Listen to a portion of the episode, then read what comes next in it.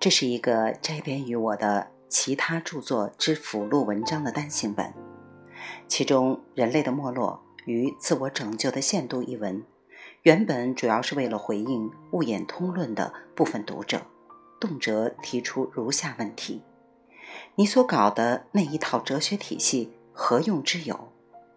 把世道说得如此不堪，总该拿出某种挽狂澜于既倒的方略吧。或者哪怕是一条逃路也罢。为此，我勉强写下此文，结果好像愈发证明了哲学的无用，以及前途之渺茫。《哲学史与物演通论数略》一文，是我的几位好友多年来一直催促我写一本哲学史，而我又慵懒怠惰，无可救药。情急之下，草成简章，以为有人期待之笔墨。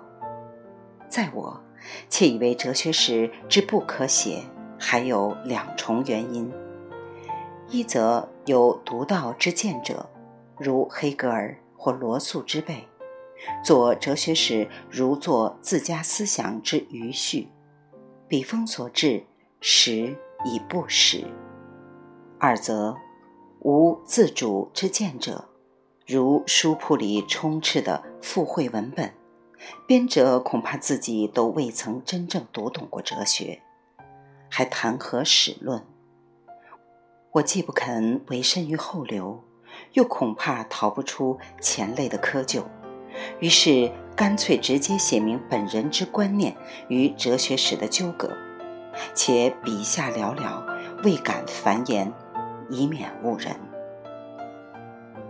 至于那篇看似论文的立眼弱化的自然律纲要，其实一开始就没有循着一般论文的格式落墨。起初是将《物演通论》中深入论证的地弱代偿原理，规整成一篇可以译成外文的简明提纲。结果我力不逮，借力也终于无成。不伦不类的东西，加上不合时宜的观点，投稿于多家刊物，自然只能碰一鼻子灰回来。而自养的畸形儿，总不忍心自己下手阉了它。想想刚好可以附在《知鱼之乐》后面，作为散乱随笔的纲领充数。于是他就这样摇摇晃晃地苟活下来了。现在拿来补在这个单行本里，又起到了阐述原理的轴心作用，也就顾不得它的丑陋难看了。唯有《人体哲理、生物畸变与进化衰变的极致》一文，可以说是专为此书而著。它原先只是在我替西安交大准备的一个系列讲座提纲，从未将它看作是具有成书价值的东西。不料出版社方面对于这本小册子的装帧单薄深表忧虑，认为它的体量不足，很有可能严重影响其市场营销。无奈之余，只好将那个讲演提纲用最简略的文字填充起来，以度饥荒。不过写完后再一看，觉得他也不全是一个打肿充胖的无聊角色。其中既体现着我的哲学观对人体的别样透视，也成为本书中唯一一篇稍具实用价值的现代保健杂谈。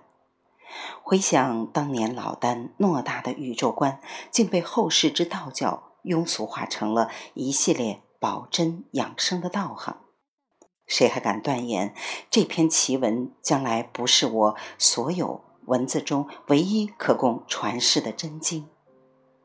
最后，为《物演通论》导读说几句话。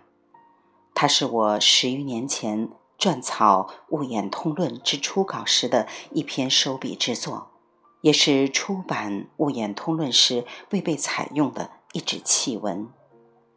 二版时编成附录面世，已时隔五载。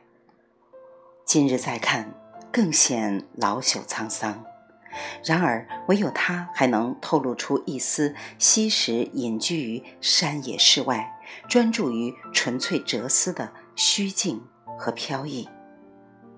对比之下，前列那几篇应时媚世的文章，简直就是不堪卒读的硌牙残渣了。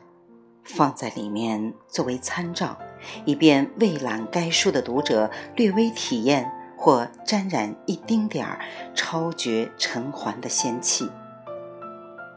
总而言之，将它们汇集在一起，大约刚好可以用最少的阅读量，以窥得我的哲学系统之全貌。